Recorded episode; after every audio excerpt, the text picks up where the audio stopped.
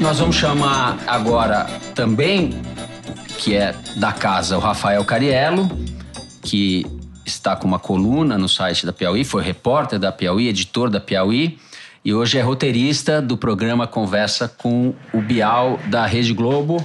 Rafa, bem-vindo. Bem-vindo, Rafael. Rafael, não sei se você estava acompanhando aí a conversa com o Celso. Peguei um pedaço. É um mundo novo, mudou muita coisa. Sim. Na economia, a gente estava até ontem conversando informalmente e, e teve uma coisa que você falou que, do ponto de vista da economia, achava que o ajuste pode ser feito num período menor do que foi feito, por exemplo, em 2003 pelo Lula, porque parte dele já está sendo feito pelo governo Temer, etc. Como você acha que a coisa pode se comportar? É, o que eu estava querendo dizer assim, essa equipe econômica que está saindo, com todos os problemas do governo Temer, com os problemas do próprio Temer, com os problemas é, de corrupção da, do grupo em volta do Temer e das acusações contra o próprio presidente que sai agora no final do ano, início do ano que vem, é, a equipe econômica é muito boa. É uma equipe econômica séria, que fez um trabalho difícil para burro, conseguiu organizar um pouco, na medida do possível, as contas do país, está tentando, está indo numa direção boa. Quer dizer, se eles quiserem, dependendo do que eles tentarem fazer, e isso não está claro o que eles vão tentar fazer, Certo. esse é o grande problema, parte da casa está arrumada, assim, uma parte, tem um monte de coisa para fazer. Mas eles não estão herdando como herdou o Temer o caos econômico da Dilma. Que você não tinha clareza nem de contas públicas, você não sabia que números valiam ou não valiam. A- A, equipe do Paulo Guedes vai herdar uma coisa que eles vão olhar lá para uma planilha e eles vão saber, esse número vale. No momento, a incerteza é justamente o que vai fazer o Paulo Guedes, Exatamente. e não o que ele vai encontrar, Exatamente. né? E que dinâmica política vai acontecer nesse novo governo. Quer dizer, isso a gente não tem nenhuma clareza do que vai acontecer. Eu queria introduzir na conversa a Ana Carla Abrão, que está com a gente por telefone de São Paulo. Bem-vinda, Ana Carla, tudo bem? Oi, gente, tudo bem? Tudo bem? Deixa eu te Boa apresentar. noite aí, um prazer. Ana Carla é sócia da Oliver Wyman, que é uma empresa de consultoria que faz análises estratégicas para bancos e seguradoras, formada pela UNB, Universidade de Brasília, mestrado pela FGV de São Paulo e é colunista do Estado de São Paulo, do jornal Estado de São Paulo. Vai participar da conversa aqui sobre o que pode acontecer ou não na economia. Ana, uma coisa que eu achava legal a gente começar falando é sobre justamente o programa do Paulo Guedes. Acabou de sair daqui o Celso Rocha de Barros, o Rafael também fez o mesmo comentário. A gente tem uma grande incerteza sobre o que o, o Paulo Guedes de fato vai fazer. E eu sei que você acha que a coisa mais relevante desse programa que foi apresentado são as privatizações, né? Queria que você comentasse um pouco isso, o que, a gente deve esperar a partir de agora quanto a esse ponto do programa e por que, que ele era importante na lógica apresentada pelo Paulo Guedes. Sim, o primeiro ponto, né, Malu, é, é que a gente tem aí uma, uma grande interrogação. Né? O programa foi sempre é, muito superficial em tratar várias questões, inclusive a questão da privatização. Ele está muito calcado na questão das privatizações. A gente sempre ouviu aquele um trilhão de reais de privatizações, vai ser usado para abater a dívida, mas definitivamente em nenhum dos pontos que ele aborda, ele aborda com profundidade. O que é algo que a gente né, poderia esperar, isso, isso vale para todos os programas que a gente viu aí ao longo dessa campanha. Mas eu acho que assim, a questão das privatizações, não só do ponto de vista do número né, que apareceu, aquele um trilhão, mas também em relação à dissonância entre o Paulo Guedes e o agora presidente eleito, né, Jair Bolsonaro, é que preocupa. Ou seja, Uhum. se de fato a gente está falando de usar as privatizações como forma de resolver ou pelo menos minimizar o problema fiscal, a gente não consegue entender muito como é que ele vai chegar lá. É, existem aí questões relativas aos valores, de como é que ele chegou naquele um trilhão, mesmo considerando um espectro amplo de privatizações. Eu confesso que eu tentei fazer todas as contas possíveis e nunca cheguei naquele um trilhão. Privatizações, vendas de terrenos, ativos de maneira geral. É, inflou, Agora, né? a- Inflou. Bastante. Assim, a gente não Uhum. consegue entender como é que esse número apareceu. Deixa eu só O falar que eu segundo- não posso perder a piada. Paulo Guedes é o Ike Batista da política. Fala aí. não é não? É uma Lu. É, um Ah, PowerPoint, né? Bem, Botou um PowerPoint na né? frente dele, fez três contas, um trilhão. Malu, que é, autora do é livro Tudo ou Nada agora... do, do Arque Batista. Fazendo a minha propaganda, agora... vamos lá. Agora, fora isso, tem outras duas questões ainda só nesse, né, nesse campo das privatizações que preocupam. É, a primeira delas é que o próprio Bolsonaro já tirou os ativos mais, as joias da coroa já saíram fora desse programa. Ele já anunciou que não vai privatizar Banco do Brasil, Caixa uhum. Econômica, é, setor elétrico. Petrobras, é, o setor elétrico, Eletrobras, né, tem essa qualificação aí de estatais estratégicas, setores estratégicos. Então, já tirou ali uma boa parte desse processo.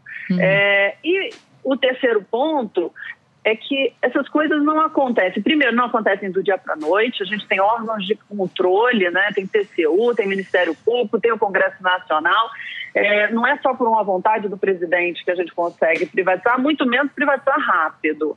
Além do, da questão do valor, a gente não sabe muito bem como e quando ele vai conseguir chegar lá. E ainda nesse tema, é, tem uma questão: você privatizar não resolve um problema fiscal que é de estoque, né? Nossa dívida é grande, mas é de fluxo. O problema maior hoje no Brasil é que a gente gasta mais do que a gente arrecada.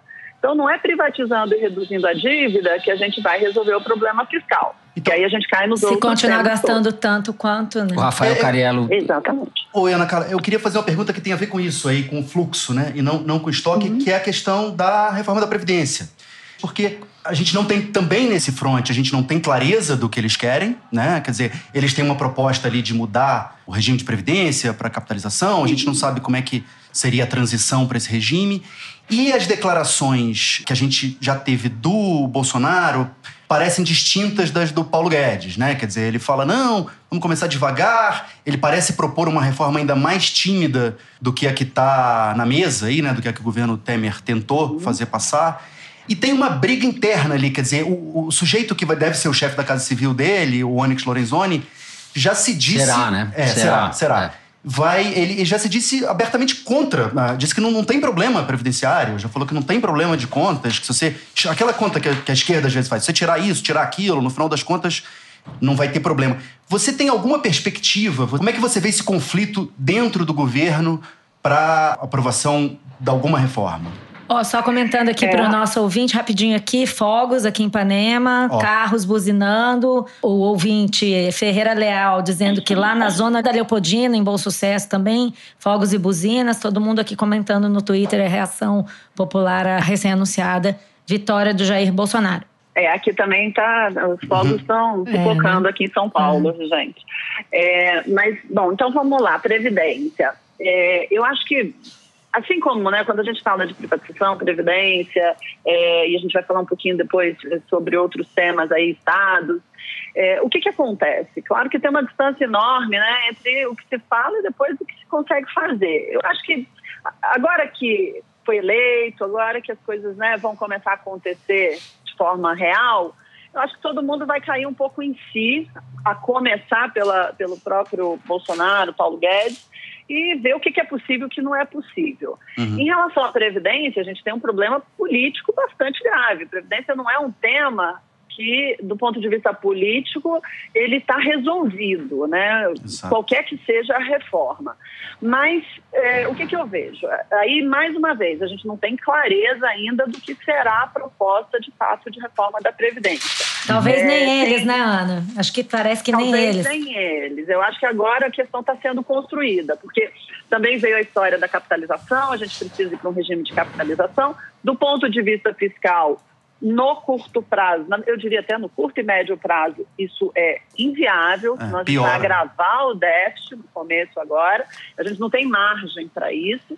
Mas a gente também não sabe que reforma é essa. Tem uma reforma posta aí mais recentemente, que é a reforma que o Armínio, o Paulo Tafner estão é, discutindo e já lançaram alguns pontos dessa reforma, que eu acho que em boa medida pode ser que se aproveite isso. Né? Vamos pensar agora, né? Eu estou tentando ser otimista aqui, uhum. né? Vamos pensar agora que, né, como a, a, a proposta que foi colocada nossa, acho que estão ouvindo os fogos aqui. É. Estamos ouvindo. São Paulo, de São Paulo ao vivo. Ana Carla Brão, pois é. correspondente é. do Foro de Teresina em São Paulo. É, é isso aí. Mas fala, fala. Mas, é, então, assim, eu acho que é, foi colocada uma proposta ainda também muito genérica. E agora eles vão ter que colocar o pé no chão e dizer que proposta é essa, com todas as dificuldades políticas que a gente já conhece, uhum. inclusive dentro da base de apoio do Bolsonaro, ou principalmente né, dentro da base de apoio é, do Bolsonaro. Talvez até dentro do Palácio podemos... do Planalto. É, vai precisar e... convencer o Onyx Lorenzoni de é. que existe déficit da Previdência, Exato. por exemplo, né? Começa daí, porque ah. as declarações foram nesse sentido, né? De não, não temos déficit, vamos, então vamos esperar quebrar ano que vem para Agora então, Ana, bem não, concretamente né? falando, eu estava lendo uma reportagem que você também opinou, uma informação que a Vilma Pinto da FGV, né, deu sobre a, a situação da previdência, que eu acho que é importante a gente é, abordar, que é o seguinte: se não for feita ajuste a partir do final de 2019, começo de 2020, já não haverá mais Sim. dinheiro para pagar todas as aposentadorias. Traduzindo, isso quer dizer que a partir desse momento você pode ter cortes nos valores das Sim. aposentadorias. É isso? É, esse é o ponto, Malu. Assim, precisa ficar muito claro e que ainda essa informação e essa, essa comunicação de forma clara não chegou na sociedade ainda. Está no nível dos técnicos. A Vilma uhum. faz um excelente trabalho, botou lá os números. É, aí a gente vem com uma CPI que diz que não tem déficit, aí a gente começa né, a, a, a divagar sobre um tema que é um tema concreto. O ponto é, Hoje, a reforma da Previdência é absolutamente necessária para que o país não colapse e, acima de tudo, que a gente não repita o Rio de Janeiro e comece a ter problemas na boca do caixa para pagar a aposentadoria. Uhum. Então, o problema é de fato grave. Não existe no Brasil hoje uma possibilidade de ajuste fiscal sem enfrentar o problema da Previdência. E lembrando que não é só questão fiscal, é uma questão de justiça social também. A Previdência hoje, Zé Marcos Camargo fala isso com toda a propriedade. Previdência hoje é o maior programa de transferência de renda dos mais pobres para os mais é ricos. É concentradora de renda é concentradora de renda no país, que é o terceiro país mais desigual do mundo. Então, Exato. a gente tem um problema aqui que precisa ser atacado, precisa ser atacado de frente, e tem questões políticas envolvidas, tem um diálogo com a sociedade que ainda não aconteceu com essa clareza e tem um problema que realmente a gente para de pagar a aposentadoria daqui a pouco ou vai consumir recursos de educação e saúde e segurança para pagar é, aposentadoria. Ana Carla, deixa eu te perguntar uma coisa sobre, sobre um pouco assim o contexto em que essas disputas vão acontecer e essas propostas vão ser colocadas na mesa para o Congresso. Como é que você vê o cenário econômico tanto interno, quanto assim, possibilidade da retomada econômica melhorar um pouquinho, da gente ter um pouquinho mais de folga e do PIB crescer um pouquinho mais no ano que vem, quanto do cenário externo. É um, é um cenário positivo? É um cenário ambíguo? Como é que você vê o contexto econômico no ano que vem? Bom, Rafael, eu acho que assim, a gente tem um começo aí, né? A gente começa a ter alguns indicadores. Primeiro que vai ter uma certa euforia. Eu acho que uhum. é, agora no início é, até o final do ano, comecinho do ano que vem, tem ainda aquela lua de mel, com um discurso liberal, embora muito superficial, tem ali né, uma boa vontade. O que, que me preocupa é que eu acho que, à medida que a gente tenha o novo Congresso, que toma posse em março, à medida que a gente começa a ter, hoje o cenário externo também é mais favorável, mas isso não dura para sempre. Na verdade, tem durado até bastante. A gente começa a testar limites aí que podem ser complicados. Porque uhum. o cenário externo vira, a gente começa a sofrer. Essa semana a Bolsa Eu Americana acho... já caiu, né? Já, já teve um abalhozinho ali. Exatamente. Essa onda, né, esse vento favorável não dura para sempre e ele já tem durado bastante, então o uhum. vento começa a ficar, a mudar. É, ficar mais fraco e depois muda, né? Mas eu acho que assim, a gente tem um, alguns meses aí que eu acredito que são meses né, de, de uma certa lua de mel. Eu, com certeza a gente vai começar a ter alguns anúncios aí, eventualmente mais favoráveis. Que reforma da Previdência é essa? Ou seja, eu acho que o, o desenho inicial é um desenho favorável. Uhum. O que me preocupa é que a partir do ano que vem, março, com um congresso inexperiente, um congresso fragmentado, cheio de bancadas que estão defendendo interesses particulares e não o interesse público de maneira geral. E com a necessidade de levar propostas que são, em boa medida, propostas difíceis do ponto de vista político, eu começo a me preocupar. Sim. Porque sem reforma, a gente não tem nenhuma perspectiva positiva na economia. Ao Uhum. contrário, a gente começa a consolidar uma situação de deterioração adicional sobre o que a gente já está vivendo. E com um Congresso, com uma capacidade política que a gente Não sabe. não né? consegue medir hoje, eu me preocupo bastante. Mas acho que a gente vai começar a sentir essa dificuldade a partir de março do ano que vem, com esse Perfeito. novo Congresso. Enquanto a gente estava conversando aqui, eu estava observando ali na televisão, está tendo o primeiro conflito do novo governo já na Avenida Paulista. Os partidários do Bolsonaro foram comemorar na Paulista e antes já estavam lá se manifestando pessoas do Elinão com bandeiras do arco-íris multicoloridas. E a cena agora é a tropa de choque jogando fora essas pessoas da rua para que os bolsonaristas possam ocupar a Paulista e fazer a sua comemoração. Uhum. Conflito, então, Ai, já é, no primeiro momento do governo. E aí, falando em conflito, eu vou falar de um conflito um pouco menos concreto, mas também igualmente importante, que é o seguinte: é uma coisa que você fala muito nos seus artigos, nas suas entrevistas, é sobre a dificuldade fiscal dos estados. Quer dizer, os estados brasileiros estão caminhando para uma situação de insolvência, meio quebrados ali, alguns já quebrados, outros ainda não, mas a caminho. E ao mesmo tempo a gente tem uma das coisas claras no discurso econômico do Bolsonaro e do Paulo Guedes é o famoso menos Brasília, né? Mais Brasil, menos Brasília. Mais pra cima daqui. Quer dizer, significa, em tese, descentralizar os recursos, passar mais recursos para estados e municípios. O que, que pode acontecer diante desse cenário? O Bolsonaro, então, vai passar recursos diretamente para esses estados? Isso vai funcionar? Queria que você refletisse um pouco sobre essa divergência aí, ou se há uma divergência, né, Ana? Esse é um ponto que me preocupa muito, olhando a cena, né? Eu trabalho muito com estados e municípios, mesmo a minha experiência em Goiás, né, como secretária de Fazenda, me permitiu, assim, me aprofundar na questão dos subnacionais. E eu me preocupo muito, porque a gente hoje tem, claro, ao longo dos últimos anos, a gente focou muito na questão federal, a questão dos estados começou a aparecer com o colapso do Rio, depois de Minas Gerais, Rio Grande do Sul, mas a gente tem um processo que é um processo muito grave, estrutural de desequilíbrio fiscal dos estados, que ainda não foi tratado. Na verdade, ninguém sentou na mesa ainda para dizer, olha, nós temos um problema estrutural e sistêmico, não é Rio de Janeiro, Rio Grande do Sul, não são três, quatro estados. É de fato um conjunto aí, uma trajetória de deterioração muito grave e que também passa pela previdência, passa pelos gastos correntes, passa pela falta de capacidade de investir e acima de tudo passa pelo ente hoje que são os estados, né, pelos entes que são responsáveis majoritariamente pelos eh, serviços básicos de educação, segurança e saúde. Então a gente tem uma questão muito grave acontecendo aí. Quando o Paulo Guedes, o programa né, do Bolsonaro, fala em descentralizar recursos, me preocupa.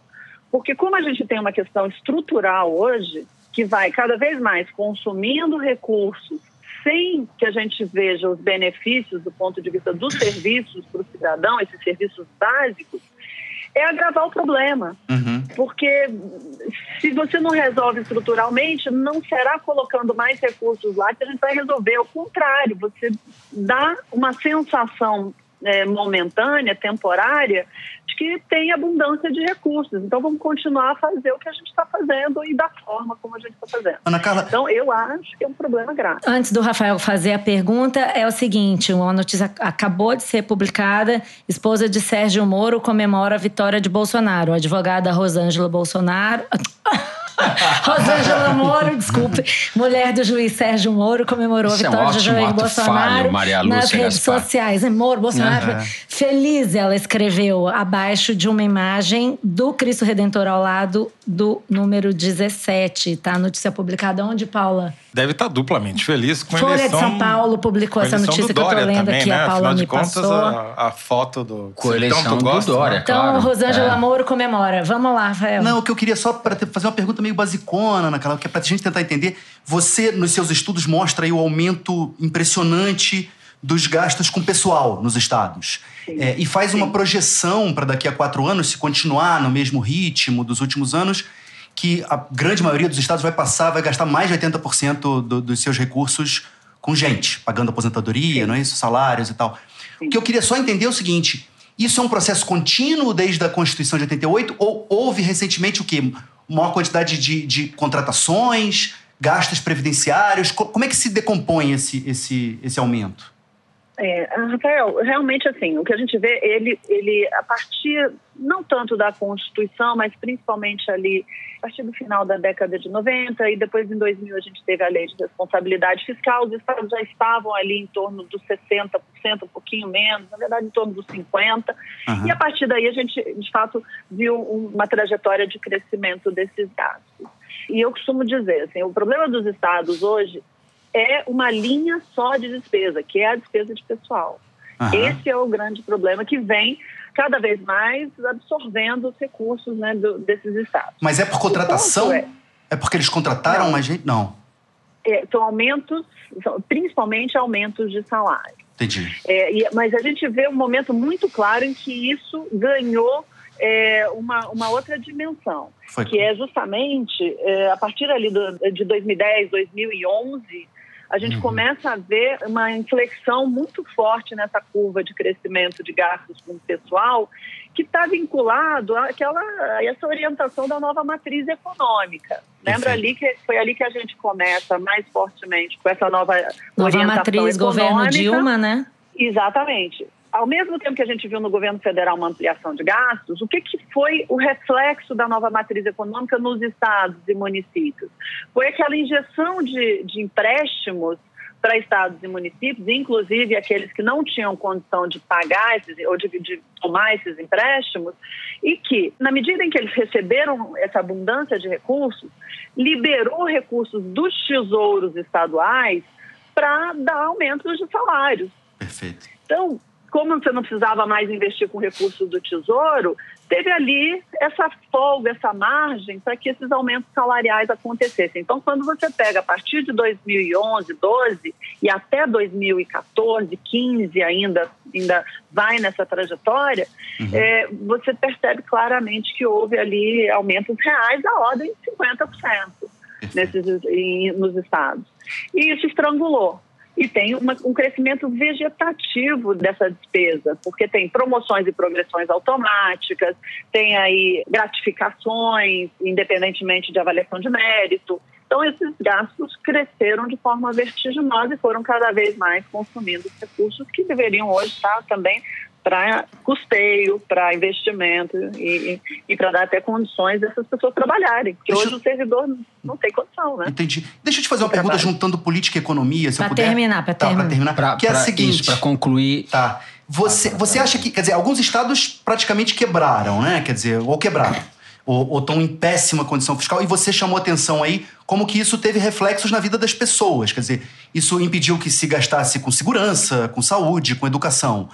Você traça alguma relação entre essa crise econômica dos estados, as pessoas não recebendo os serviços básicos, e a descrença com a política e com os políticos que a gente vivenciou nessa eleição, ou são coisas distintas, a seu ver?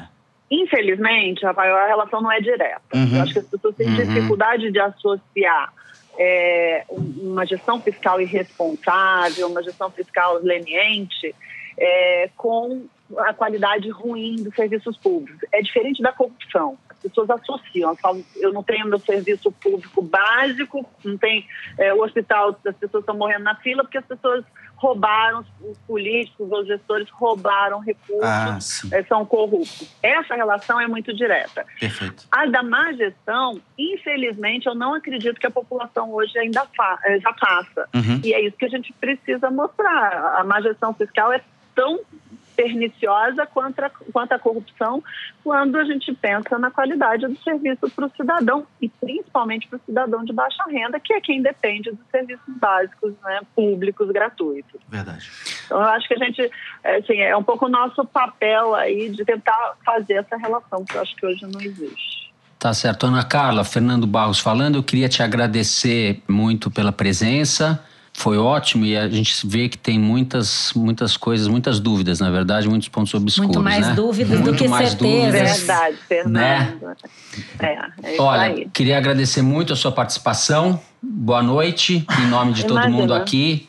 Ana, obrigada. Prazer Foi ótimo. Obrigado, Ana. Até. Obrigado. Um Até, abraço. boa tchau, tchau. pra vocês. Obrigado. Bom trabalho. Abraço. Fernando, antes de você continuar, posso ler uma manifestação da Cátia Abreu aqui no Twitter? Você pode tudo, Malu. Então vamos lá, tudo. não, repercutindo aqui Cátia Abreu dizendo: PT deve soltar foguete, minha gente. Elegeram Bolsonaro.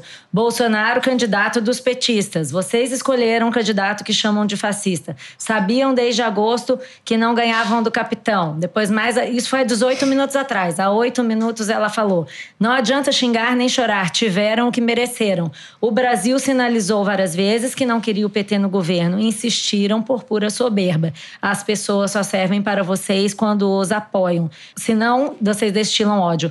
Vão dormir com essa. Ou seja, já sinalizando a guerra que É. vai rolar nas esquerdas. É bem sintomático isso. Se A a gente guerra, considerar a guerra que, vai é, que a Cátia Abreu não é exatamente Cátia Que Abreu não é esquerda, exatamente, mas era tá vocalizando vice-candidata à o Ciro- que o presidência Ciro do Ciro diria, Gomes. né? Ela se soma ao que o Cid disse, ao que o Ciro, de certa forma, disse ontem. E vai ser um tal agora de um é, jogando a responsabilidade, a culpa em cima do outro. Os petistas Vai. vão falar que é a prisão do Lula e etc. Todo mundo vai ter uma razão para justificar, tentando atribuir a culpa ao outro. Vai ser um festival do não fui eu, para usar Exato. a imagem do João Moreira Exato. Salles, o ensaio que ele publicou. Ele não gosta que eu chame de ensaio, mas eu tô chamando de ensaio, que publicou alguns meses na Piauí.